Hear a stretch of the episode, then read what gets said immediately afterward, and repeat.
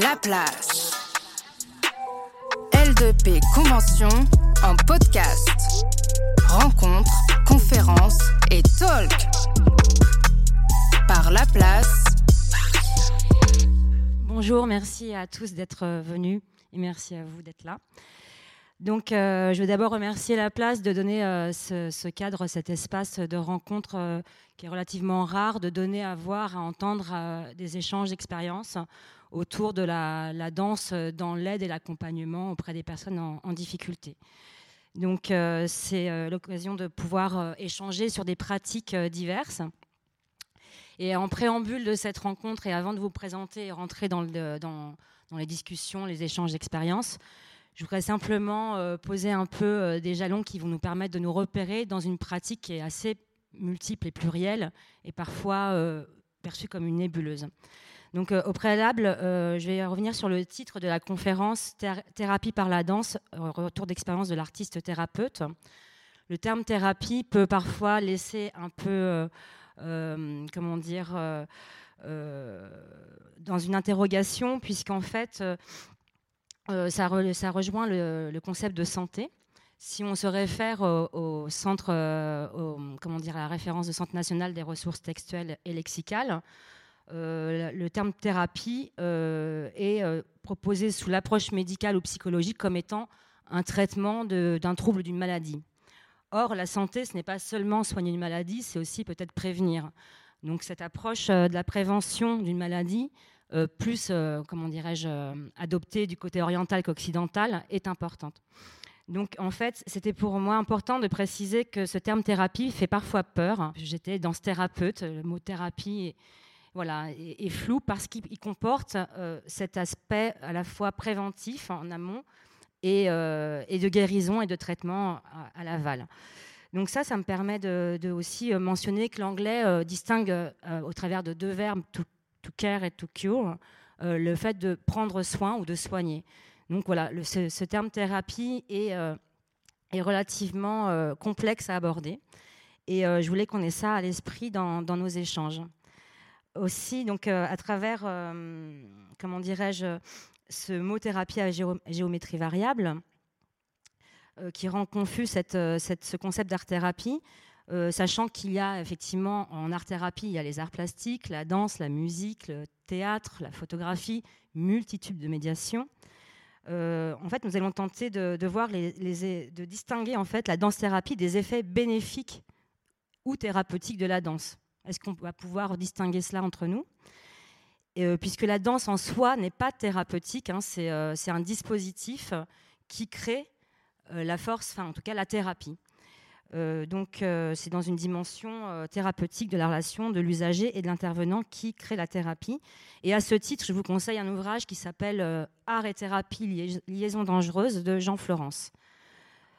Voilà, donc ça c'est la, le premier aspect par rapport au titre de la conférence. Le deuxième étant ce, ce, terme un peu néologisme artiste-thérapeute, on dit plutôt art-thérapeute, mais ce terme permettait de mettre en avant en premier plan votre, euh, votre euh, condition d'artiste, en fait. On va parler de comment, comme disait Yannick tout à l'heure en présentation, comment vos pratiques, vos interventions peuvent moduler, euh, transformer, changer votre approche de votre pratique en tant qu'artiste et en tant que pédagogue, enseignant, transmetteur de votre pratique. Donc c'était important de, mettre ça en avant. Donc cette table ronde va permettre d'une part de voir au gré de vos, de vos expériences quels effets la danse sur différents types de publics dans différents contextes. Et dans un, deuxième temps, euh, comment vous, éventuellement, à questionner, vous, vous, évoluez là-dedans. Donc, euh, je vais bien sûr présenter chacun. Il y a, donc, nous avons Karl Ken en face, euh, qui est chorégraphe, qui a créé une compagnie, enseignant, formateur, juge. Alors, je vous, je vous, il a, chacun ont des CV énormes. chacun euh, intervient à plein, plein d'endroits. Donc, je vous, je vous, invite à consulter euh, le site de la place pour voir le pédigré euh, énorme. Et voilà, donc Karl Ken, Valérie. Bonjour, bonsoir. bonjour. Valérie Véron, pardon, je suis, je prends ma petite fiche. C'est bien Valérie Véron. qui est donc éducatrice, qui travaille aux côtés de Karl Ken auprès des publics en difficulté. on reviendra dessus, hein, c'est pour vous présenter une première approche. Willy Pierre-Joseph, donc pareil un CV large euh, comme deux bras. donc, euh, euh, artiste, directeur artistique, coach, danse thérapeute, éducateur, danseur hip-hop. Oui, alors attention, précisons qu'on est autour de la danse hip-hop et capoeira, sachant qu'il y a aussi d'autres formes de danse et d'expression par le mouvement qui, peuvent être présentées dans l'accompagnement. Christophe Franxin, capoeiriste, prof de capoeira et danse thérapeute. Voilà, et en fait, ce que je voulais signifier en présentant très brièvement nos invités, c'est qu'ils ont tous euh, une double, voire triple pratique. Ils sont à la fois donc, artistes, danseurs, transmetteurs, enseignants, coachs, euh, profs, euh, formateurs. Donc, ils sont dans la transmission pédagogique, didactique de, de leurs médias. Et ils sont aidants, accompagnants auprès de publics en difficulté. Donc, je ne vais pas garder trop longtemps le micro. J'ai vraiment hâte de transmettre ce micro, mais je souhaitais encore euh, une dernière, un dernier, euh, comment dirais-je, euh, mise au point, puisque en fait, je dirais que la danse thérapie, enfin, la danse dans le soin peut se catégoriser en trois segments, mais qui ne sont pas du tout exclusifs et qui peuvent s'interpénétrer, se conjuguer. Je dirais que la danse thérapie a des objectifs thérapeutiques euh, ça peut être somatique, euh, cognitif, euh, psychologique. En tout cas, la danse, le mouvement dansé est le média de l'intervention pour accéder à des objectifs de soins. On est vraiment dans la thérapie. Donc, beaucoup de, l'art thérapie est très présente dans les hôpitaux, bien que ce soit encore une profession non reconnue par, la santé en tant que système de soins on, retrouve l'art thérapie dans les hôpitaux, dans les services euh, de psychiatrie, mais aussi euh, euh, neurologique, avéré comme étant très efficace. en cancérologie, auprès notamment, ça, aide beaucoup à travailler l'image du corps pour les femmes atteintes du cancer du sein notamment. Voilà, auprès des enfants, aussi en, centre médico-psychologique, les adolescents, préadolescents. Donc voilà, on est vraiment dans la danse-thérapie dans un objectif de thérapeutique, de soins. Dans un deuxième temps, et donc, oui, ce que je précise, qui va me permettre de passer au deuxième, euh, deuxième approche, c'est qu'il ne s'agit pas d'enseigner une technique de danse. On se sert de la danse plutôt qu'on ne l'apprend. Contrairement à ce que j'appelle, en fait, la danse adaptée à des publics en difficulté.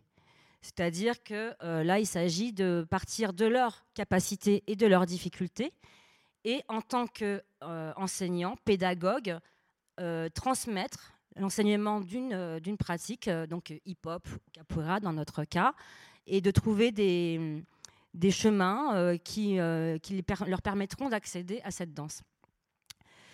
Et la troisième et la dernière, et je, transmets le micro, c'est donc une approche, je dirais, qui s'appelle donc les ateliers à médiation artistique, qui va se rapprocher plutôt de la danse-thérapie dans la mesure où on n'est pas là non plus pour apprendre à danser, si ce n'est qu'on aura des visées éducative, euh, d'insertion, euh, développement personnel.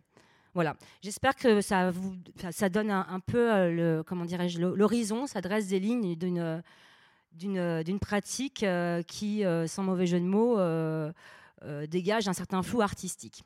Donc, moi, ce que j'ai envie de, demander à chacun, c'est est-ce que vous vous retrouvez dans l'un des deux, des trois, dans les deux, dans les trois domaines? Comment euh, comment vous travaillez, auprès de quel public et quels effets la danse auprès de vos publics vous avez pu observer euh, vis-à-vis des objectifs que vous avez euh, en travaillant avec eux?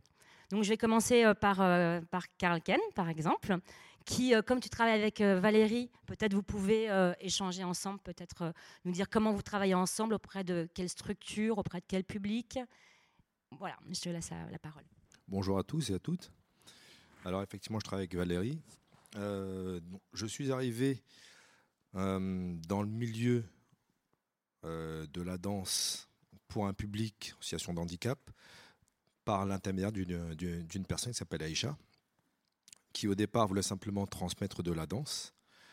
Et ensuite, de fil en aiguille, je suis, parvenu à travailler donc au départ avec Fête des couleurs, et ensuite, voilà, qui est un IM Pro, et ensuite le CAJ Ménilmontant. Mon parcours, même si j'avais déjà alors le CAJ, c'est un centre d'activité de jour qui accueille des adultes en situation de handicap, de déficience intellectuelle moyenne, beaucoup de jeunes trisomiques. Et le public que nous avons est un public d'adultes. Oui, c'est un public d'adultes. Voilà. Donc, alors, même si j'avais déjà entendu parler de l'art-thérapie euh, par l'intermédiaire euh, de deux personnes, et notamment une personne que j'avais interviewée pendant le Covid, qui est Madame Rabinska, si je ne dis pas de bêtises, j'espère que je prononce bien son prénom, et qui est présente, je ne savais pas ce qu'était l'art-thérapie. Par contre, quand j'ai, eu l'occasion d'intervenir avec ce type de public, je me suis souvenu de ce qu'elle m'avait expliqué. Et donc, ma démarche au départ était de venir en tant qu'artiste, parce que euh, je ne voulais pas faire euh, honte à, tous ces gens qui font de l'art-thérapie et qui ont, qui ont une formation, une connaissance, qui ont une pratique, qui ont des techniques et me prétendent comme étant thérapeute. Par contre, je suis parti de l'art, de ce que j'étais, de ce que je suis toujours d'ailleurs, que je, ce que je représente, l'art, la danse, la culture hip-hop, et la possibilité de donner et euh, de transmettre un esprit, des mouvements, une capacité, une possibilité de s'exprimer puisque la danse hip-hop, en général, c'est il y a une danse, mais pour tous les corps. Et tous les corps en feront leur danse. Voilà, je suis, donc parti de cela. J'ai la chance d'être épaulé par Valérie lors, de lors, de toutes nos séances. Et grâce à elle, effectivement, j'ai eu une introduction un peu plus pointue, plus approfondie à la manière d'aborder ce public, d'aborder les adultes et de ne plus voir vraiment des personnes en situation de handicap, mais des personnes qui avaient la capacité et la volonté de danser. C'était ça, c'est l'angle sous lequel j'ai pris euh, mes interventions. Et du coup, je me permets de rebondir. Euh, est-ce que, euh, donc, peut-être une précision, c'est, j'imagine, dans, dans, vos accompagnements, c'est un accompagnement au long cours qui dure une année, plusieurs années, plusieurs séances C'est la deuxième année que Karl vient au CAJ. Et c'est vrai, c'est très important ce qu'il dit, c'est prendre en compte la personne et non pas le handicap. Et ça change, ça change la donne tout de suite. Et euh, du coup, euh, au gré de vos interventions, quelle euh, transformation avez-vous pu observer auprès des, usagers, des participants?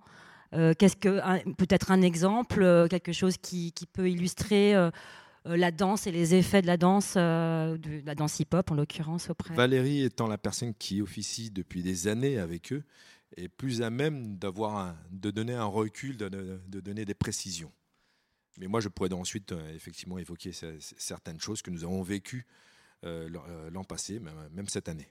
Bah, ce qui est intéressant, c'est le langage. Enfin, je sais pas, pour moi, la danse, je suis pas spécialiste en danse, hein, je suis éducatrice, et que bah, Karl, il arrive à passer par les, les, gestes naturels du quotidien pour justement euh, provoquer, faire émerger des mouvements qui, euh, la plupart de nos adultes ne font pas la différence entre la droite et la gauche. Euh, le genou, c'est un peu compliqué. Donc là, pouvoir s'autoriser ce langage, ouvrir un placard, fermer une porte de frigidaire et tout ça, on se rend compte que ça amène à un mouvement dansé, quoi parce que.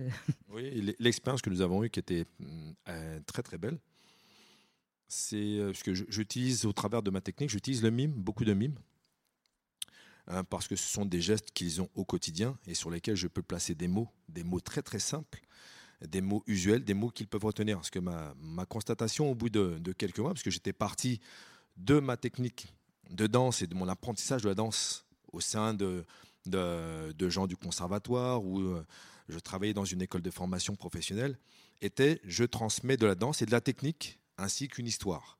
Or là, j'ai dû tout revoir au bout de quelques mois. Euh, parce que je, me suis rendu compte que le but n'était pas de leur, de leur donner de, la technique, des noms, mais qu'ils puissent s'exprimer avec, avec des mouvements de danse. Donc tu as dû adapter du J'ai dû tout de suite adapter au bout de. Bon, ça a été rapide, au bout, au bout d'un trimestre. Et je suis reparti plutôt du mime. Euh, je m'étais aussi rendu compte que la, mémoire, parce vu que je n'avais aucune formation, aucune connaissance de ce, type de public, je ne savais pas que la mémoire n'était pas la même que, pour d'autres. C'est-à-dire qu'une semaine à une autre, on doit refaire un travail. Les mots ne s'inscrivent pas de la même manière. Donc cette conclusion a été utilisons un langage qu'ils puissent retenir et qu'ils puissent s'approprier. Quand on parle à un danseur, on dit euh, fais le Bart Simpson ou Chris Cross, la plupart vont connaître. Dire cela à certains élèves, une semaine après, Et donc ça se transforme en quel terme ou en quel mime euh, ce, ce genre de consigne? Sauter, croiser. Un truc très, tellement simple et basique. Euh, et donc, de là, je suis revenu à, à des choses qui étaient mimer des gestes du quotidien. Je pars de ce, de, de ce constat, puisque euh, ce que j'explique souvent aux élèves, c'est que la danse, c'est la sublimation des mouvements naturels et simples auxquels on, on y impose un tempo, un rythme. Et donc, repartir de, j'ai dû repartir de mes bases, ensuite leur transmettre des choses. Et là, effectivement, on est parti sur, sur, un travail un jour, euh, une musique euh, euh, très intéressante, qui était simplement d'ouvrir un placard, prendre un verre, se servir à, se servir à boire. Il n'y avait rien, de- rien, rien de compliqué. Et là, on s'est retrouvé avec trois élèves qui ont fait des solos tellement magnifiques qu'on a dû arrêter la séance parce que l'émotion était trop grande. Pour nous deux, c'était waouh. C'était juste gra- incroyable. C'était un moment. En fait, ils ont transformé le mouvement en quelque chose de poétique. Ce que j'avais, j'ai rarement vécu ça dans ma vie d'artiste en tant que, en tant que formateur. Même moi j'ai des frissons quand on parle. Oui, parce que l'imaginaire, c'est c'est très compliqué euh, chez les adultes qu'on accueille. Et là, c'était, c'est vrai qu'on avait notre petite larme. Effectivement, c'est- euh, je dois, je dois l'avouer, effectivement. Et au bout de 3-4 solos, on a, on a préféré stopper pour pas gâcher ce moment. On l'a refait la semaine suivante et c'était la même chose, à tel point que je- j'en suis venu à leur demander de faire un spectacle en fin d'année. Au bout de six mois, on avait Ah ouais, alors ça, c'est euh, c'est intéressant parce qu'effectivement, on va, on va voir ça peut-être avec euh, Willy ou, ou Christophe, je ne sais pas. Mais cette notion, en fait, de quand on est dans la thérapie, on est dans quelque chose qui va être confidentiel, enfin, un peu comme euh, chez un psy, on ne va pas commencer à, à enregistrer et à diffuser sur les réseaux sociaux ce qu'on échange avec son psy. Et là, pour le coup, dans cette démarche-là, il y a quelque chose qui va être porté dans le fait de représenter. On avait pu échanger là-dessus sur le fait qu'effectivement, la danse hip-hop, c'est aussi euh, comment dire, une danse spécifique de la représentation, de, de, de se montrer, de battler, enfin je sais pas comment on dit le terme, être en battle, euh, se jauger, se, se juger Ouais, même. se défier, effectivement. Voilà, se défier. Et, euh, et donc, il y a quelque chose de très, très distinct là, à travers ça, à savoir cet objectif de représenter, de donner à voir euh, quelque chose qui se passe en séance auprès de personnes extérieures à, à la- à- à l'atelier, en fait. ouais. Et pour conclure là-dessus, rapidement, c'est eux qui nous ont donné l'information qu'ils étaient euh, ouverts à ce type de prestation. Ce n'est, on ne l'a pas décidé. C'est au travers de- du travail qu'ils ont effectué, des présentations qu'ils ont faites lors des différentes séances, que l'on s'est rendu compte qu'ils qu'ils avaient envie ou qu'il était possible qu'ils puissent se présenter devant un public. Ouais, c'est extraordinaire. Alors du coup, j'ai envie de rebondir euh, à travers ce qui a pu être partagé. Alors justement, peut-être le, euh, lien, c'est euh, Valérie, excuse-moi, hein, je- tu m'as dit, tu m'as expliqué que tu avais, en fait, c'est en ayant proposé de la capoeira et l'adhésion qu'il y a eu à travers ces ateliers en amont que tu as pensé à proposer la danse hip-hop dans au CAJ. Ben, en fait, c'est. Et du coup, ça va peut-être me permettre de rebondir avec euh, le capoeiriste ici. Oui, présent, on a donc eu euh, un maître euh, capoeiriste pendant trois années qui, euh, après, a entamé une formation de chef de service et qui a arrêté ses cours. Et en fait, les... maintenant, la, la population un peu euh, rajeunit au CAJ Ménilmontant. Donc, c'est des jeunes adultes de 20, 21, 22 qui écoutent beaucoup de musique. Alors, excusez-moi, mais les noms, euh, Voilà, euh, hein, euh, et puis ils faisaient des gestes, et c'est eux qui nous ont demandé de faire du hip-hop. Ça vient d'une demande de ces jeunes adultes. Et on a eu l'occasion à la Maison des Métallos il y a quatre, quatre années de cela, à participer à un stage avec Claire Moineau, qui est donc une euh, chorégraphe danseuse. Et donc ce- cette formation était sur une semaine avec euh, les trois adultes et moi-même qui n'étions pas du tout euh, danseurs de hip-hop, avec des jeunes adolescents d'un collège et des gens de l'extérieur. Et ça avait été une, riche expérience au niveau de l'inclusion. Très bien. Alors, je... ce qui est intéressant, c'est qu'en fait, moi, peut-être ce sera une question si on a de l'espace pour voir un peu ces liens entre capoeira et hip-hop, mais ce n'est pas l'objet de la rencontre. Néanmoins, on est quand même euh, euh, sur euh, des modalités d'expression corporelle à la fois connexes, cousines. Et donc, je ne sais pas si on. Est-ce qu'un capoeiriste est un danseur Déjà, j'ai envie de poser la question. Et comment, par exemple, Christophe, tu pourrais nous expliquer cette approche, la capoeira, dans ton activité euh, évidemment de danse thérapeute, sachant que par ailleurs tu enseignes la capoeira euh, à des publics euh, sans difficulté avérée. bonjour tout le monde. Alors, la, capoeira et le, hip-hop, oui, ont, des liens historiques, j'ai envie de dire, hein. puisque quand, quand la, la capoeira est, sortie du, Brésil, et pour se développer dans, tous les autres pays. Effectivement, euh, bah, les, deux, pratiques se sont nourries mutuellement et euh, il y avait beaucoup. Alors, quand j'ai commencé la, capoeira à la fin des années 90, euh, il y avait beaucoup de, rencontres informelles en fait, de, d'entraînement et jusqu'à aujourd'hui d'ailleurs, où les gens s'entraînent ensemble, qui pratiquent le hip-hop, qui pratique la capoeira ou d'autres choses. Donc, avec des, modalités, avec des, des, différences, mais en se réunissant autour, autour du mouvement. Et donc là, c'est ta pratique de la capoeira t'a mené vers. Euh, donc je sais que tu as fait un master de danse-thérapie à Paris 5. Et donc, euh, qu'est-ce qui t'a mené à faire, cette formation, à être devenu euh, danse thérapeute, auprès de quel public tu interviens? Et comment euh, tu introjectes de la capoeira dans tes activités d'art thérapeute? Et, Alors, euh, c'est par le biais de ma, pratique de la capoeira. En fait, assez, rapidement, j'ai été intéressé par, la, notion de, transmission et de pouvoir utiliser la capoeira dans une visée dans une visée sociale en fait, et pas juste faire de la capoeira pour faire de la capoeira. Euh, donc voilà, c'est un questionnement que j'ai eu euh, dès mes, premières années de pratique et qui s'est nourri petit à petit en fait dans ma pratique au quotidien, dans les rencontres que j'ai pu faire, notamment en allant euh, plusieurs fois au Brésil et en rencontrant là-bas des maîtres, professeurs de capoeira, euh, qui, qui, faisaient des, des travaux sociaux euh, auprès de différents publics. Donc, euh, la capoeira, elle est très utilisée au Brésil comme, comme un outil d'intégration, un outil social. Il y a beaucoup de jeunes qui ont peu de peu d'options finalement et, la capoeira pour beaucoup bah, c'est une alternative aux problématiques de la rue, de la violence, etc. Et euh, voilà, donc c'est vraiment un outil d'insertion, d'intégration. Et euh, il y a cet aspect-là. Il, y a également, dans un aspect euh, plus proche de, du coup de la, danse adaptée, donc de la capoeira adaptée, donc des cours de capoeira dans lesquels il y avait soit qu'un public en situation de handicap, soit des cours mixtes, donc de, de capoeira inclusive. Et euh, à chaque fois que je suis retourné au Brésil, euh, je me suis rapproché de, ces personnes que je connais qui font euh, ce type de, de, travail.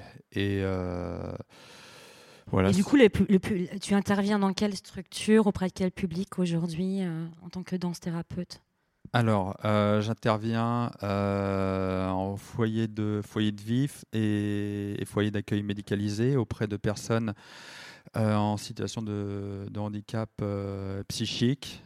Donc voilà, des personnes atteintes de, psychose, oui, adultes, de 20 à 100 ans. 100 ans Oui. Alors, je ne fais pas de caporal avec la personne, voilà. pas encore en tout cas, on verra peut-être l'an prochain. Euh, donc des personnes en situation de, handicap psychique, euh, de déficience mentale également. Euh, voilà, un petit peu de quelques-unes aussi qui ont des, troubles du spectre euh, autistique. Je travaille également avec euh, des préadolescents et adolescents en stress post-traumatique.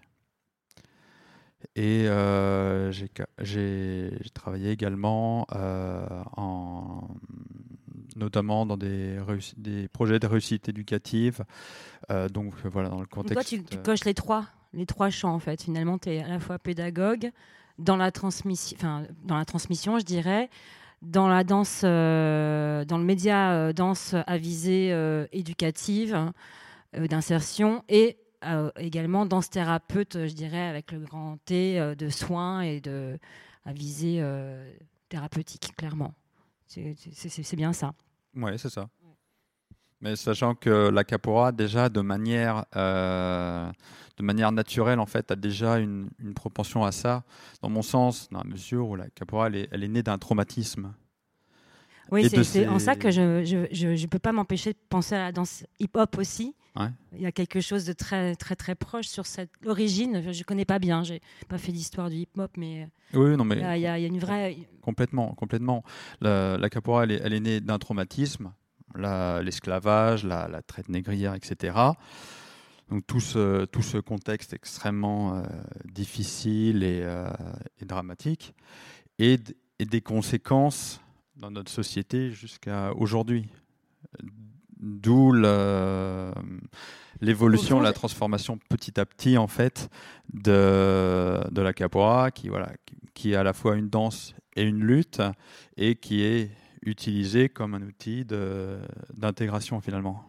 Ce que je trouve euh, vraiment intéressant dans cet échange, c'est que du coup, ces deux danses, euh, hip-hop et capoeira, ont leur euh, l'origine de leur existence, c'est quelque chose de réparateur au fond. Donc quelque part, ce lien entre accompagner les personnes en difficulté au travers de ces médias spécifiques, c'est presque une évidence en fait. J'ajouterais réparateur et survie. Ouais. Donc il y, a les deux. Et aujourd'hui, effectivement, on se rend compte que même si on, a des on travaille dans une situation de handicap, l'ensemble de la société aujourd'hui a été changé après ces trois années. Et dans certains cas, on se retrouve avec des, personnes qui sont presque en situation de survie psychologique, puisqu'elles ont été marquées, et on va en avoir les conséquences dans pas longtemps. Enfin, ça a même déjà commencé, mais de plus en plus. Par rapport à la, à la, pandémie Exactement, oui. D'accord. Euh, on va continuer, après les paroles vont circuler, on va s'intéresser à, Willy. Euh, je, tiens à préciser auprès de notre, notre public euh, que si vous avez des questions, vous aurez un espace tout à l'heure pour pouvoir les poser. Si vous le souhaitez, n'hésitez pas en tout cas. Alors Willy, nous on s'est rencontrés en master aussi de danse-thérapie. Euh, mais voilà, tu as pris un autre chemin. Et du coup, euh, j'aimerais que tu te présentes, euh, puisqu'en fait, moi, je, vais commencer peut-être à dire que je t'ai connu, étais, tu venais danseur, hip-hop, clairement. J'ai appris que tu faisais de la capoeira aussi, que tu étais éducateur, que tu étais éducateur spécialisé, que tu as été de par ça, vers cet enseignement, cette formation universitaire de danse thérapeute, tu es reparti vers des projets artistiques, coach artistique. Voilà. Donc raconte-nous tous ces chemins que tu prends qui se croisent et qui permettent, je trouve, de croiser à peu près euh, tout le monde aussi ici autour de cette table. Ben, bonjour à tous. Euh, alors pour pouvoir euh, raconter un petit peu ce parcours, je vais commencer par rebondir sur ce que vous disiez par rapport à la notion de, de blessure et de survie. Euh, on va dire que moi, ce qui m'a amené à la danse, euh, c'est de un le fait qu'effectivement je sois en immersion de par ma culture. Euh, voilà, les Antilles, mais également, je suis né voilà, dans les années 80, donc le hip-hop était à ce moment-là en pleine expansion. Donc voilà, tout ça a fait que voilà, il y a eu quelque chose qui m'a apparu naturel dans l'expression par le corps plus les multiples sports que j'ai fait. Donc voilà. Mais il y a également eu, euh, comme pour beaucoup, euh, ben, des difficultés de vie qui ont fait qu'à un moment donné, on se dit ah, peut-être qu'effectivement, euh, danser peut être quelque chose qui peut être salvateur, qui peut me permettre de trouver un espace d'existence. Et, et, le fait d'avoir pu sentir et goûter à cette, à cette spécificité de la danse m'a clairement conforté dans le choix que je voulais faire de la danse un métier. donc au début, ça a commencé comme ça. Je voulais devenir danseur professionnel. Mais voilà, on sait ce que c'est, les parents, danseurs, c'est pas un métier, etc. Donc, euh, voilà, il y a eu des, tentatives de sabotage de, fait de ce choix de carrière. Et euh, ce qui en est resté, c'est que je me suis dit, bon, peut-être que je ne peux pas danser euh, en tant que professionnel, mais alors à côté de ça, je vais faire quelque chose, moi, qui m'intéresse également, qui est euh, le social. Et donc j'ai fait une formation et je suis devenu éducateur spécialisé. J'ai exercé pendant 10 ans. Et pendant les 10 ans d'éducateur spécialisé, euh, j'ai parcouru un grand nombre de, publics. On peut dire que euh, les grands spectres en fait du, du social, c'est le handicap, c'est l'enfance et c'est le social. Voilà. Euh, et puis après, à côté, euh, il y a également tout ce qui est toxicomanie, etc. Euh, et enfin, j'ai fait tous ces champs. Voilà, j'ai tous fait. parfois, j'étais, voilà, j'y travaillais pendant six mois, parfois pendant trois ans, parfois pendant deux mois. Enfin voilà. Tu utilisais la danse déjà? Exactement. Et à chaque endroit en fait où je suis allé, parce qu'en parallèle, j'étais danseur quand même. J'allais m'entraîner, je prenais des cours, je faisais des battles, j'ai des crews, etc. Mais comme j'aime bien dire, j'étais danseur de nuit, éducateur de jour, un peu comme, euh, comme, euh, voilà, comme, euh, comme Batman, on va dire, pour le dire. Mais bon, pour, être, pour revenir, effectivement, dans chacun des espaces en fait, où j'ai j'ai travaillé, j'ai utilisé la danse. Tantôt pour support de, de la relation, comment rentrer en relation avec une personne qui n'a pas forcément l'usage du, du, mot, qui a des troubles euh, qui a des handicaps, handicaps mentaux, handicaps physiques, comment tu fais pour entrer en lien avec? La danse a, pu servir. Mais de même, lorsque j'étais euh, en prévention, comment tu fais pour pouvoir permettre à des jeunes de raconter en fait des choses euh, qu'ils ont pu vivre, ou au sein de leur établissement scolaire, ou au sein de, de leur famille? La danse a servi à ce moment-là d'espace d'expression. Et je vais donner un petit exemple qui est assez fabuleux. Ça va rebondir également sur l'idée de représentation. Euh, voilà, il y avait des jeunes qui étaient en difficulté scolaire euh, quand j'étais éducateur de rue et euh, il y avait des choses qu'ils ne comprenaient pas, comme le fait que non, on ne tape pas un professeur, non, par exemple, effectivement, il y, a des il, y a, des règles et des lois partout et que les respecter, c'est pas être un bolos, c'est au contraire comprendre aussi que c'est une société qui fonctionne. Donc du coup, l'idée, c'est de se dire, ok, comment ces jeunes-là, en fait, on peut réussir à faire quelque chose avec, qu'ils puissent comprendre en fait qu'il y a un, un vivre ensemble qui peut être intéressant. Parce que de leur point de vue, euh, socialement, ces règles-là, en fait, ne font pas sens. Ben, en fait, par le biais de la danse, parce qu'il y a une rigueur à avoir, comment, voilà, on vient à l'heure, on s'entraîne, c'est pas on vient, on jette le sac et on fait directement des mouvements, non, on prend le temps de s'échauffer, voilà. Il y a tout un rituel, en fait, qui s'installe, qui font que progressivement, ces jeunes ont pu euh, intégrer, en fait, euh, d'une nouvelle manière d'exister avec des règles, euh, mais également trouver des manières de s'exprimer et mettre des mots sur finalement les injustices qu'ils pouvaient vivre au sein des établissements scolaires et dans leur famille, qui leur, ne leur permettaient pas de pouvoir respecter ces règles-là. Et donc avec ces jeunes-là, on a mené un projet où euh, finalement ça s'est abouti à une représentation dans un festival, dans un festival à Annecy. Une reconnaissance aussi du coup. Exactement. Donc, euh, donc voilà, donc ça c'est le, le, mode d'utilisation que je pouvais faire quand j'étais éducateur spécialisé. Mais bon, euh, au bout d'un moment, moi, le social, ça a été quelque chose qui ne m'a plus convenu pour diverses euh, raisons. Et je me suis dit, bon, ben, peut-être qu'effectivement, là, je peux épouser pleinement la carrière de danseur. Mais il y a la petite voix qui dit, ah, tu sais, danseur, c'est pas un métier. Ah, tu sais, danseur, c'est compliqué. Bon, ben, peut-être qu'effectivement, je vais utiliser la danse, mais il va falloir peut-être que je m'arme un petit peu plus.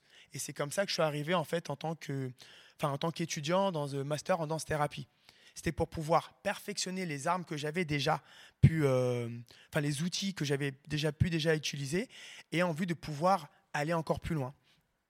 Et en danse-thérapie, voilà, donc, euh, donc dans ce master, j'ai rencontré Magali et plein d'autres personnes. Il y a eu les ateliers expérientiels avec pas mal de personnes, mais euh, là aussi, j'ai vu une certaine limite, qui était la limite de, du champ dans lequel on orientait le cours, à savoir beaucoup bah, beaucoup dans le, dans le médical, en fait. Beaucoup dans l'hôpital, beaucoup des choses comme ça. Sachant que j'étais éducateur, moi, je viens du social. Donc, effectivement, euh, moi, je crois fortement au fait que euh, euh, le groupe peut également avoir des bienfaits thérapeutiques. je veux dire par là, lorsqu'on va dans des ambiances où on est tous ensemble à faire le même mouvement, on en ressort avec quelque chose qui nous fait du bien. Et, et du coup, lorsque j'étais dans cette formation, c'était pas du tout ce champ-là, c'était plutôt la maladie mentale, les trucs comme ça. Et puis à un moment donné, euh, voilà, est venue une phrase, moi, qui m'a, qui m'a, qui m'a, on va dire, bouleversé, mais qui m'a fait comprendre que c'était un espace où j'y rencontrerais une certaine limite, qui est, tu n'es pas obligé d'être danseur pour être danse thérapeute. Ok. voilà. Et donc à ce moment-là, j'ai dit d'accord. Donc tu peux être, tu peux transmettre le fait de jouer de la guitare si toi tu n'es pas guitariste en fait. Oui, mais en fait, si tu maîtrises les outils. Bon, après, ça, c'est un lieu à débat, mais dès lors où on m'a dit ça, je me suis dit, ok. C'est un débat qu'on pourra peut-être soulever Exactement. plus tard, hein, parce que. Exactement. Mais, Oh, moi, pour, mais moi, pour ma part, en tout cas, euh, pour pouvoir transmettre euh, l'essence d'une pratique, il faut l'avoir goûté en amont. Voilà. Mais bon, après, voilà, ça, c'est, c'est- c'est un truc, c'est un sujet à débat. Euh, donc, du coup, à partir de là, j'ai eu des opportunités artistiques qui se sont présentées pour devenir, du coup, danseur professionnel, euh, sachant qu'en amont, voilà, j'avais déjà euh, fait euh, des spectacles, des choses, des choses, et j'en ai, et j'en ai profité. Et c'est comme ça qu'il y a 10 ans, ma carrière de danseur professionnel a commencé. Et du coup, pareil, dans, dans cet espace-là, donc danseur hip-hop, mais pas que, j'ai fait euh, de la capoeira, j'ai fait danse contemporaine, danse afro-traditionnelle, jazz rock, euh, jazz contemporain, j'ai fait plein, pas mal de choses. Et à chaque fois, j'étais confronté à la diversité des corps. Et je me suis dit, bah, effectivement, en fait, il y a plein de corps qui existent, et chaque corps a sa matière, est, une matière qui euh, s'exprime dans une certaine direction. Et moi qui euh, fais euh, toutes ces disciplines-là, je suis quelqu'un qui, finalement cumule en fait tous ces différents modes d'expression. Donc, ce qui est intéressant dans ça, c'est que moi, ça m'avait déjà donné en fait euh, posé une réflexion sur pas tant la danse, en, euh, la danse d'un point de vue technique, mais la danse en elle-même d'un point de vue corps qui est en mouvement. Et à partir de là, donc j'ai j'ai monté une première, euh, un premier projet qui s'appelait Winkle, dans lequel on encourageait les danseurs à développer leur propre style de danse, qui s'appelait en l'occurrence, euh, on aimait bien- utiliser l'expression danse expérimentale, mais qui pour moi en fait était simplement euh, C'était au 104, c'est bien ça? Euh, pas que, mais voilà, il y a eu pas mal de choses qui sont faites avec le 104. Et à ce moment-là, c'était effectivement de voir comment en fait chacun finalement, lorsqu'il a envie de s'assumer pleinement, euh, peut utiliser en fait des différents registres techniques pour pouvoir se définir lui-même. Et, euh, et c'était hyper intéressant. En parallèle de, cette, euh, de ce projet, donc là on est sur, déjà sur trois voies, danseur pro, directeur artistique et puis danse thérapeute. Mais parce du que coup, euh, juste, permets-moi, euh, le Winkle, c'est à destination de toutes les personnes qui de dansent. toute Dans- personne. Au sens très large du terme, au sens voilà. personne qui Dès qu'on a un corps, on pouvait venir, en fait. Voilà, c'est ça. Mais en, voilà, en- mais en parallèle de ça, j'exerçais aussi en tant que danse thérapeute, notamment euh, dans Auprès de quel public, euh, bah Alors là, en l'occurrence, c'était euh, avec euh, donc l'association, je, peux- je peux citer, hein, qui s'appelait Oui, mais- Dessine-moi un mouton, où en fait qui accueille des jeunes en fait qui ont des maladies auto-immunes, donc en l'occurrence hépatite, SIDA, etc. Et l'idée c'était de voir comment par le biais de la danse, on peut leur permettre de avoir une image d'eux-mêmes en vitalité et non pas celle d'un corps mourant. Donc ça, j'ai exercé là-bas pendant deux ans. J'ai exercé aussi avec une association, donc je ne me rappelle plus le nom, où l'idée c'était d'accompagner des femmes euh, dans le fait de, de s'assumer elles-mêmes, euh, des femmes qui avaient un peu, un peu de poids ou qui souffraient d'obésité, mais comment par le biais du mouvement, on pouvait simplement en fait leur faire comprendre que effectivement, tu es également en vie et effectivement, tu es une personne euh, qui a en fait encore cette, euh, cette possibilité d'exister et, non, et, et de se redéfinir et non pas uniquement au travers de euh, je suis un corps gros, je suis un corps en souffrance. je- voilà, La fameuse image du corps euh, de Françoise corps. Dolto. exactement. Et à partir de là, euh, donc j'ai continué euh, comme ça depuis pendant huit ans. Ce qui m'a permis aussi d'affiner aussi le, le, le projet sur lequel je suis actuellement, euh, qui s'appelle Reiko.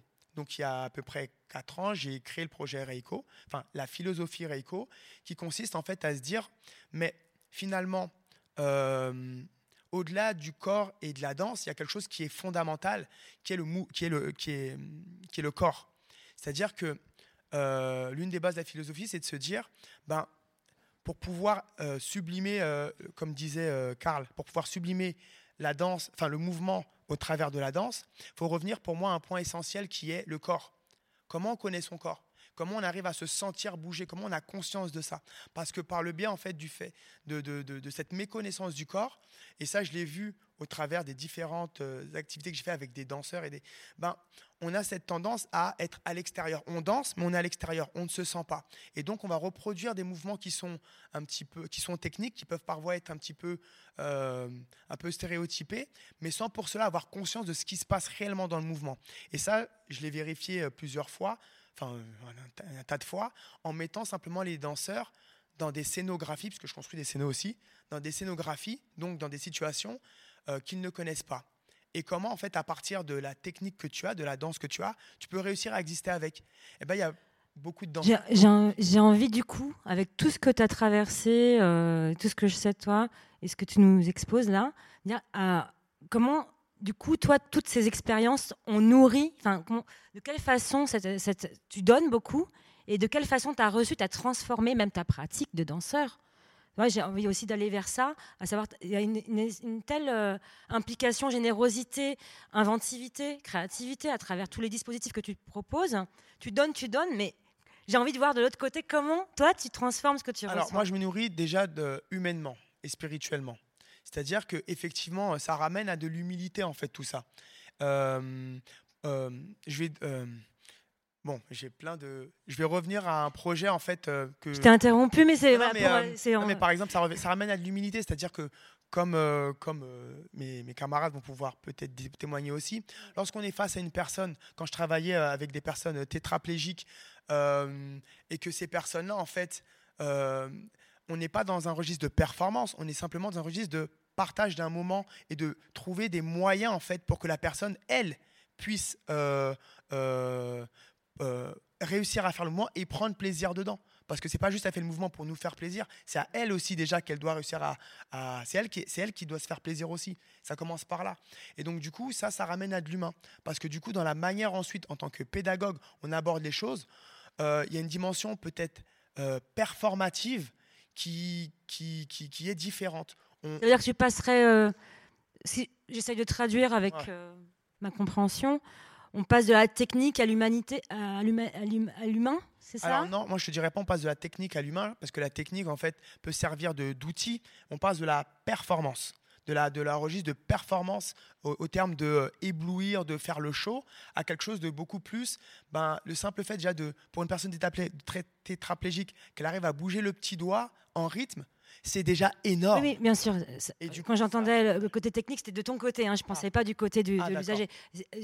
Dans la transformation, enfin, je, bah dis le mot transformation, tu oui, peux mettre technique au sens où ça m'a appris de la technique, effectivement, dur, la manière de rentrer en relation avec l'autre, la manière en fait de savoir euh, transformer ses outils, euh, la manière de pouvoir euh, exister avec l'autre, parce que c'est un petit, un, un, petit truc, mais il y a des mots, il y a, y a vu que j'ai travaillé avec plusieurs personnes, j'ai vu aussi des personnes, enfin des, artistes qui euh, n'arrivaient pas forcément à exister avec l'autre, au sens où le mettre en avant, euh, mais qui était plus, je suis moi avec moi, euh, et puis l'autre est là pour lui me mettre en avant. Et du coup, ça, c'est déjà une différence de posture. Alors justement, j'ai envie de... Enfin, excuse-moi, je... la, le principe de la battle en hip-hop, il y a quelque chose où on, prend la place. Enfin, Est-ce que vous pouvez euh, me dire comment ça se passe justement? Se mettre en avant, laisser... Euh, enfin, comment, comment, vous transmettez à travers cette technique, ces, codes, euh, auprès de ces publics-là, ces enjeux en fait? Je ne sais pas, la capoeira, c'est exactement la même chose. J'ai l'impression qu'il y a une ronde où on, prend place. Et de quelle façon, en fait, la technique de ces danses ou de ces... Comment dire de, de ces arts du mouvement euh, vient, euh, euh, vient moduler quelque chose, vient transformer la personne et vient vous transformer en tant qu'artiste aussi. C'est ça. Bah, dans la capoeira, la, relation à deux par le, par le mouvement, bah, il y a une des, une des grilles de, lecture, en fait, c'est la tension entre la coopération, et donc le côté vraiment dense, et euh, le côté plus compétitif, c'est-à-dire le côté un peu plus lutte. Euh, si on est complètement d'un côté ou de l'autre, pas, à mon sens, c'est pas tout à fait de la capoeira. C'est-à-dire que si on est complètement dans la lutte, on va plus avoir de notion de, coopération et on va pas chercher à faire un jeu de capoeira ensemble, on va juste chercher à se taper dessus. Et au contraire, si on est que dans le côté danse, il n'y aura plus franchement euh, d'enjeu dans cette idée de dialogue corporel, de questions-réponses qui se traduit par attaque, esquive. Et donc c'est euh, ce point d'équilibre qui n'est pas forcément qui n'est pas forcément fixe, qui peut être un peu plus d'un côté, un, peu plus de l'autre, et qui va se, se, définir en fonction de, de, différents paramètres, en fait, que ce soit le, le, contexte de la de Capora, en fonction du rythme qui va être joué, des chants qui vont être chantés.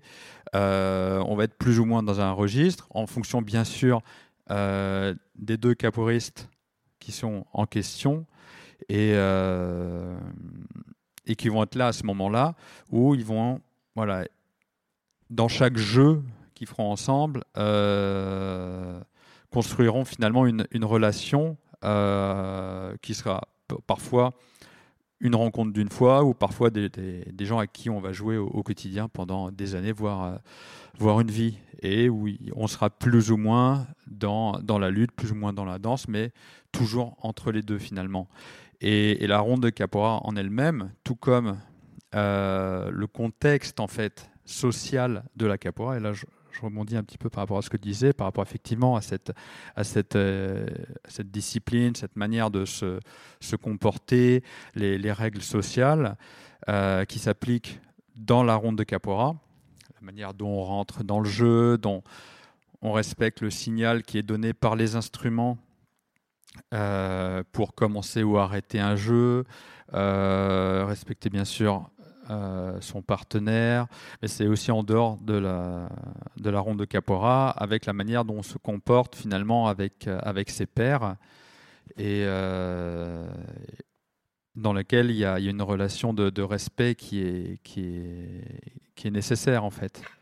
Donc finalement, le, ce qui se passe dans la ronde de Capora et dans le monde, dans le monde de la Capora, finalement, c'est un peu un reflet euh, et, un outil de transformation sur ce qui se passe en dehors de la capoeira. Juste rebondir sur, le, sur la notion de défi. Alors, première chose, c'est un battle. C'est important de le dire. C'est un battle et pas une battle. C'est pas une battle. D'accord. Merci. Oh, non, mais il n'y a pas de problème.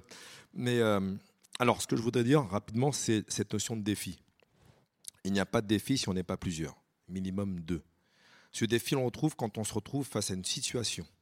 On le retrouve quand on est face à une personne en situation de handicap. J'ai aussi travaillé à la pétrière et j'étais avec des, personnes qui avaient fait des TS, donc des tentatives de suicide, ou qui avaient des parcours de vie très difficiles. Le défi, on le retrouve là encore. Pourquoi? La personne qui est en face de nous ne sait pas, ne veut pas, ne peut pas, mais parfois au fond d'elle, elle aimerait. Et là, le défi est là. Comment lui faire aimer ce qu'elle est son corps, donc ce, battle avec, avec elle-même, qu'elle puisse ensuite en ressortir gagnante.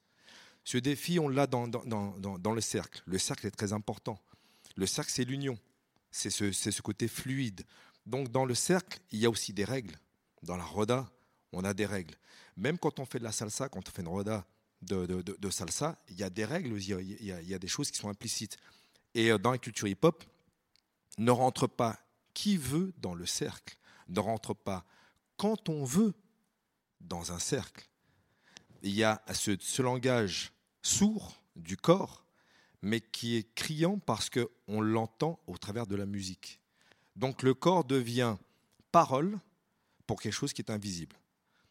Autant que le corps d'une personne tétraplégique, autant que, qu'un corps euh, qui a subi des traumatismes, il y a tout ce côté euh, euh, silencieux que l'on va combattre pour qu'il puisse non plus devenir silencieux, mais que l'on puisse l'entendre et qu'on puisse le voir.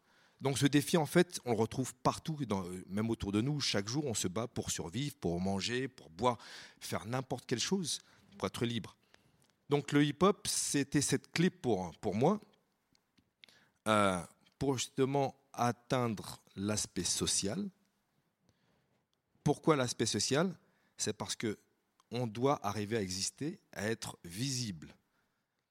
malgré tout ce que l'on vit. Et c'est vrai que quand on est en situation de handicap, ou quand on se retrouve dans une chambre, ou quand on se retrouve en hôpital de jour, tout à coup, on est, retiré de cette société, on n'existe plus.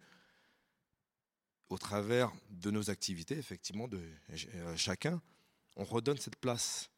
J'existe, je m'aime, même si on ne m'aime pas, je vais comme moi parvenir à m'aimer. Et puis peut-être que vous apprécierez, vous respecterez ce que je suis au travers de, ma pratique, au travers du mouvement que je vais donner.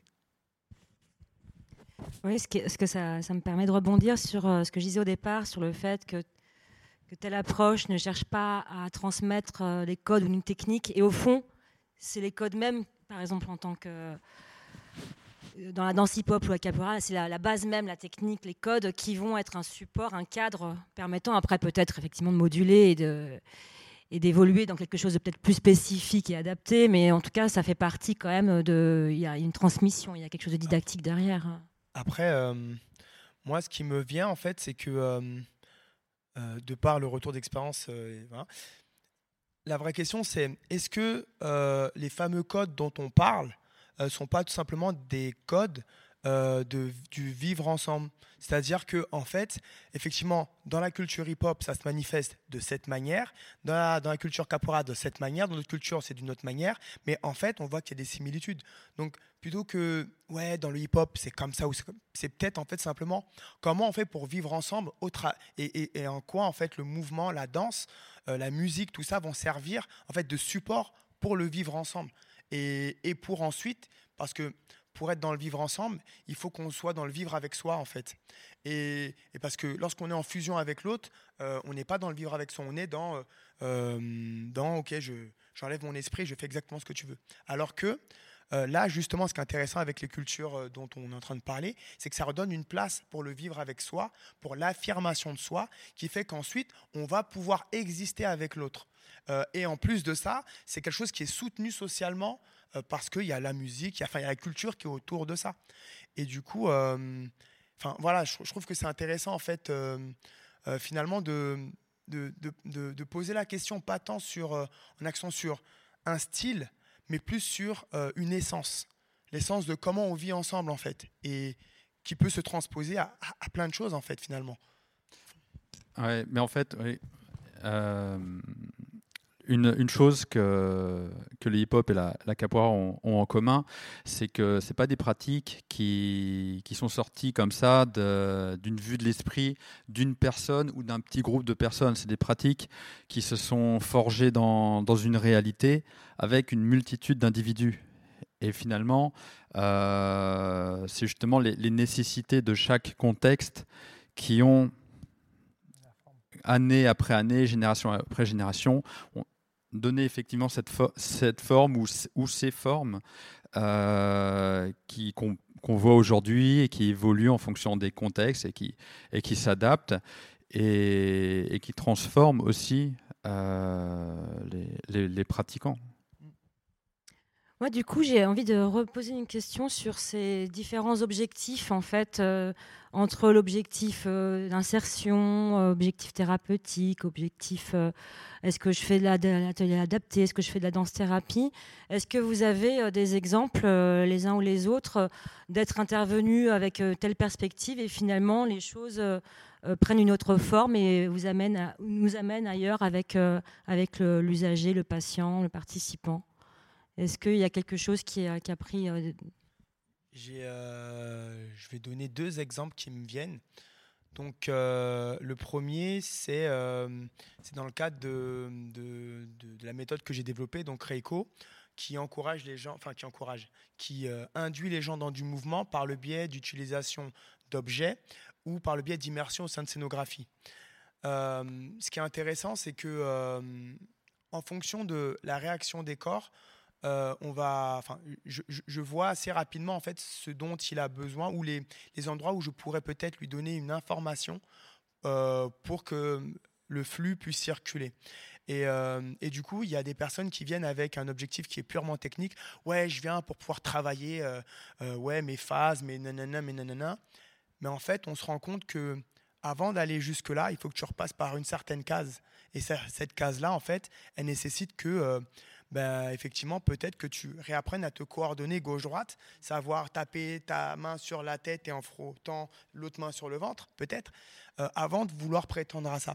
Donc euh, ça, je le vois. Et dans ces cas-là, effectivement, euh, où j'en parle à la personne, parce qu'il faut être clair sur là où on va, en fait, là où, où, où je le sens de manière subtile et je propose des différentes directions à la personne que elle ensuite elle empruntera ou pas.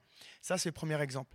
Le deuxième exemple c'est euh, je sors d'un de deux semaines en fait d'atelier dans, dans une dans une prison et, euh, et en fait avec les détenus euh, à la base la première question que les les, les personnes du SPIP m'ont posée c'était oui est-ce qu'on fait le spectacle? Écoute je les connais pas viens on va les voir on va voir déjà comment nous on crée le groupe, comment nous on vibre entre nous, et on verra si ce spectacle il a un sens ou pas. Et du coup, euh, Ils sont au- combien En fait, euh, Ils étaient rentrons. Ouais, ils étaient 8. 8, Voilà. hommes? 8 hommes, voilà, 8 hommes entre 25 et 60 ans. Voilà. Et du coup, la question c'est posée au bout du troisième jour, où là, euh, voilà, c'était voilà, est-ce que ça vous intéresserait de faire un spectacle? Ben ouais, carrément, on est grave chaud et tout. Et là, tu te dis, ah ben là, c'est cool. Là, effectivement, on peut y aller parce qu'on a leur accord. Donc, au départ, on était parti plus sur l'idée de faire des ateliers. Et puis ensuite, l'idée des spectacles est venue. Et euh, moi, j'ai utilisé ma méthodologie pour construire des spectacles, à savoir, c'est quoi le thème? On part sur quoi? Et bien, les thèmes qui sont revenus, c'était, oui, euh, la nature, l'horizon, la délivrance, euh, voilà. Et ce qui, ben, je donne juste une petite anecdote, puisque vraiment, elle me tient à cœur. On a besoin. Euh, il y avait un, détenu. euh, en fait, j'ai un, objet, en fait, un cerceau dans lequel j'induis les gens en mouvement. Et ce cerceau-là, ça fait cinq ans que j'utilise. Il ne lui est jamais rien arrivé. C'est un cerceau qui est flexible, etc. Ce détenu-là euh, avait un cerceau, il devait développer un solo. Et lui, son solo, c'était sur être contraint et être délivré. Donc l'idée, c'est de danser avec le cerceau. Et quand il lâche, waouh, là, c'est la délivrance. Ce qui s'est passé, c'est qu'à un moment donné, il est déjà, il fait partie des meilleurs solos ou des meilleures personnes qui ont utilisé le cerceau que j'ai vu depuis 5 ans que, que, que je fais cette méthode. Donc ça veut bien dire que des fois, c'est pas une histoire de technique, de j'ai appris à faire ça, c'est plutôt comment tu arrives à lâcher prise, à laisser le flux circuler des fois. Et puis surtout, en fait, à un moment donné, il était dans une telle intensité dans son solo. Du coup, je rejoins les moments de grâce en fait qu'on peut retrouver dans, ces, dans ce genre d'atelier, où en fait, le cerceau s'est cassé. C'est la première fois en cinq ans que le cerceau se casse. Et ça, symboliquement, ça a été hautement symbolique parce que, indirectement, moi, j'ai renvoyé ça à il a cassé ses chaînes.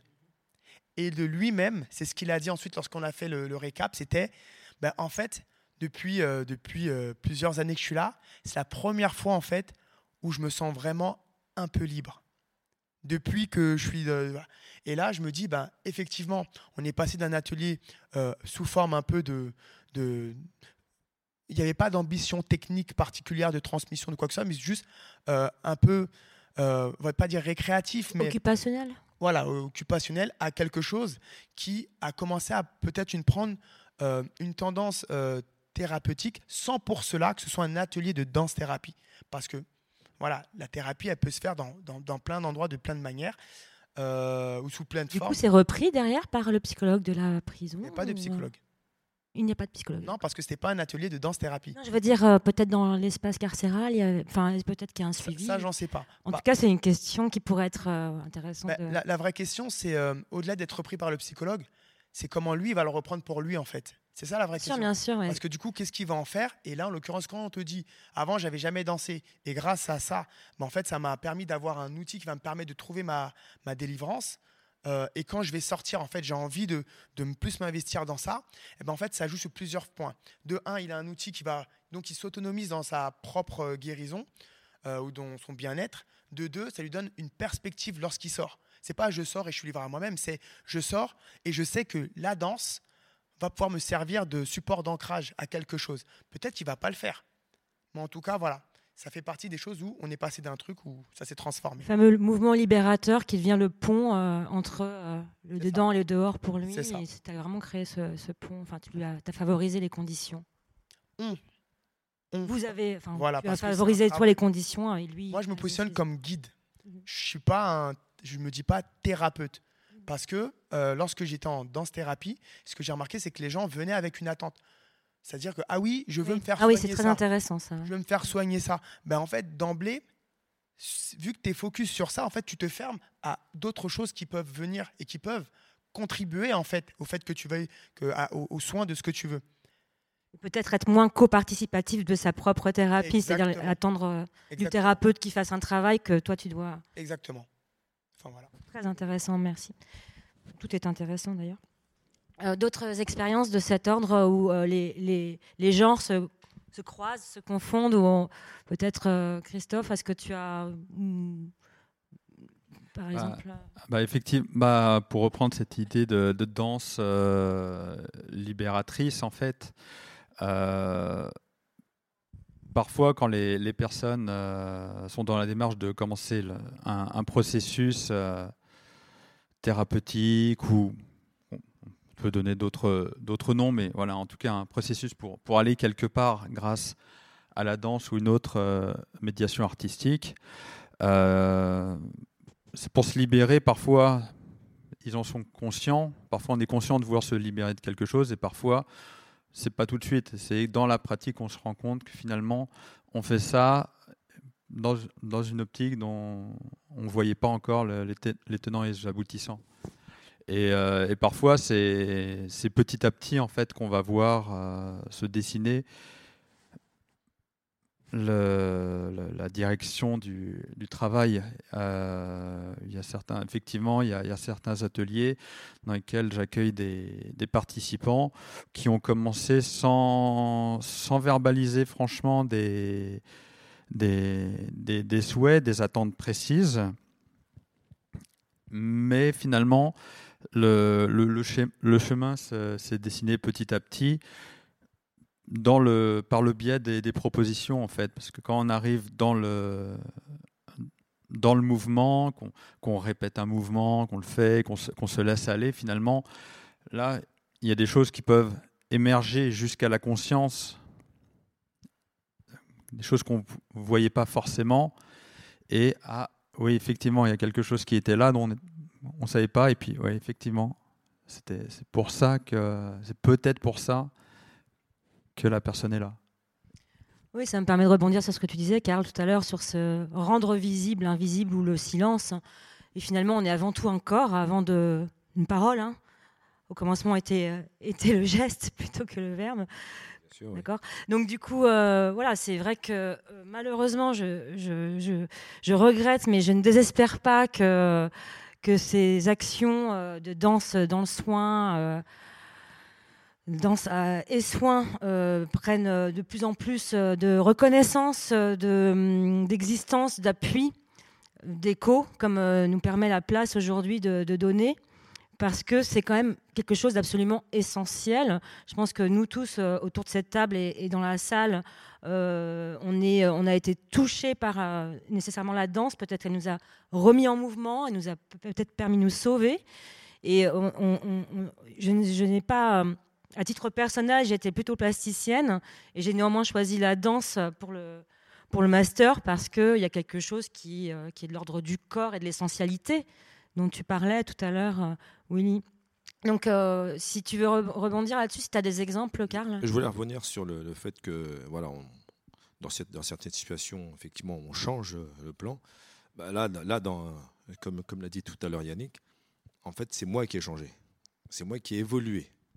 Pourquoi? Ah oui, très intéressant. Face au mur que j'avais, qui était pas un mur, qui était un mur euh, invisible, qui était le mien, j'ai dû changer ma vision des choses. C'est-à-dire que je suis venu en tant que professeur de danse, et ensuite j'ai mo- j'ai modifié les choses en réapprendre le corps, réapprendre qu'ils réapprennent leur corps. Et en même temps, c'était le mien. C'est-à-dire que tout à l'heure, on parlait de défi. Un défi, c'est deux personnes.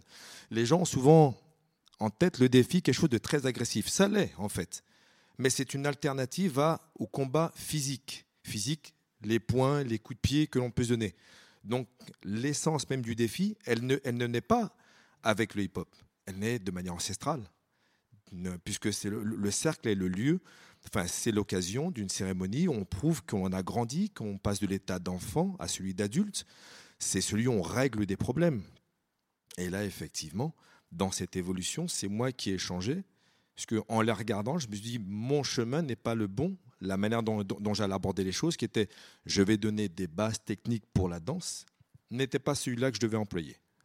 Donc à ce moment-là, je me suis mis au service réellement de ce qu'ils pouvaient me donner. Et donc c'était un échange, c'était une discussion.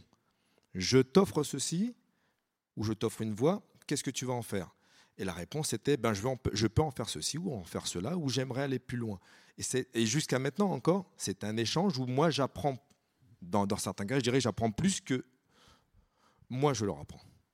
Et on que parle des capacités non pas des difficultés. En fait, C'est- enfin, très important parce que souvent on, on dit oui, les personnes en difficulté, donc il faut s'adapter aux difficultés. En fait, tu, tu repars de, de cette capacité qui te rend encore euh, peut-être euh, différent et, et, efficient d'une façon. La réalité, c'est qu'ils n'ont pas de difficulté, c'est moi qui en ai. Ouais, c'est ça, voilà. Donc On c'est un peu paradoxal. Voilà. Je suis censé être celui qui est, entre guillemets, je n'aime pas trop ce mot-là, valide. sachant, ouais. Mm. Mais finalement, j'ai montré mon invalidité quelques instants face à leur validité à faire des choses. Mm. Donc la, la psychologie que j'ai dû adopter était totalement différente. Alors heureusement, j'ai de l'expérience euh, euh, dans, dans le domaine de l'enseignement. Ça fait un petit bout de temps que j'enseigne. J'ai pu replonger dans les moments où je, je travaille avec des enfants. C'est avec l'enfant, on va de manière simple, progressive, sans lui mettre de pression. Alors que lorsqu'on est avec une personne qui pousse la porte d'un studio, on se dit, bon, on a six mois pour lui apprendre certaines choses, il faut qu'elle reparte avec un bagage. Là, je suis venu avec des valises, j'ai dû les vider et puis euh, repartir en short et aller sur la plage. Donc, c'était assez marrant. Mais heureusement que ben voilà, j'avais Valérie, j'avais Aïcha. Et du coup, en fait, quand tu, quand tu retournes au conservatoire donner des cours, tu as six mois pour enseigner. euh, je futurs repars avec des choses plus simples. Et donc, tu... oui, plus simple, et du coup, ça, ça transforme ta, ta transmission aussi, euh, ta pédagogie envers les publics, soi-disant sans difficulté? Mon, en, en fait, la réalité, c'est que dans mon enseignement, ma, ma philosophie de l'enseignement, c'est d'une, je suis très fainéant. C'est paradoxal.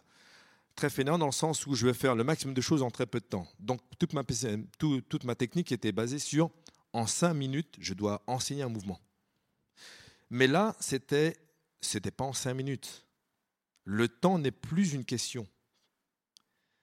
Face à des personnes qui sont dans une situation psychologique ou physique particulière, on oublie le temps et on repart, on repart sur quelque chose qui est de l'ordre du psychologique. C'est-à-dire, suis-je capable de transmettre des clés qui, dans la tête, vont résonner et vont permettre d'ouvrir des portes? Effectivement, on l'a vu avec des, des danseurs, puisque je les appelle pas, ça des personnes en situation de handicap, je les appelle les danseurs, tout simplement. Comme ça, j'enlève déjà cette barrière de médicale, comme, comme il le mettait. Pour moi, je ne vois que des corps qui peuvent faire des choses, et non pas des personnes qui ont un problème. J'enlève ça tout de suite. Et c'est peut-être aussi c'est la discussion que nous avions eue, je ne vois pas les choses comme dans le milieu médical. Je ne viens pas en tant que médecin, je connais rien du tout. À la limite, quand je suis malade, je prends juste un aspirine, point la ligne. Et là, il fallait que je trouve le bon médicament pour eux. Et le médicament, c'était le son déjà. On part de la musique. C'est eux qui choisissent des fois les musiques. Alors, je leur, leur dis pas de me, donner une playlist, mais ceux qui, choisissent la musique. Dès que je vois qu'il y en a une qui les accroche, je la garde et je la mets en boucle. Au moins, je sais qu'ils sont sur un terrain favorable. Une fois qu'ils sont sur un terrain favorable, je me mets avec eux sur ce terrain et après, je regarde. Et, et justement, j'ai, euh, on va dire, j'ai étoffé ma panel d'observateurs. Je regarde avant tout, j'observe le corps, j'observe leur réaction. Et euh, on va parler d'une notion qui est un peu vague pour les gens qui ne dansent pas, l'énergie. La dynamique qu'ils vont, qu'ils vont mettre au service d'eux. À partir de là, eh ben, j'utilise tout cela. Et avec les personnes qui, sont, qui veulent se former à la danse, justement, effectivement, quand ils poussent la porte, c'est je veux danser, je veux faire tel mouvement, je veux faire ceci, je vais faire des battles aujourd'hui. La- la question que l'on pose à des personnes qui veulent danser, c'est qu'est-ce que, enfin, la question que je posais, c'est qu'est-ce que tu veux faire de la danse? Ah, je vais faire des battles, je vais rentrer en compagnie ou je vais devenir danseur professionnel. Oui, mais est-ce que tu sais danser déjà? Oui, mais bien sûr, je sais danser, mais non, ce que tu sais ce que c'est la danse utiliser ton, ton corps en tant qu'instrument de musique, en tant qu'instrument pour sublimer des notes de musique, des mélodies ou quoi que ce soit, ou pour t'exprimer, exprimer des sentiments ou, ou même le vide. Finalement, on a un blanc. La question de est-ce que tu sais danser, c'est une vaste question. c'est une vaste question, mais la, la- la question, effectivement, face à des gens qui se disent danseurs, non, ils, doivent- sont capables au moins de donner un élément de réponse. Bien sûr. Face à des personnes, face à ces, ces autres danseurs, ils ne se posent pas la question. Ils font le mouvement point la ligne. Il est bon, il n'est pas bon, ils le font. Une question d'authenticité, en fait, c'est ça Quelque chose de. Ils sont dans l'instant, le présent.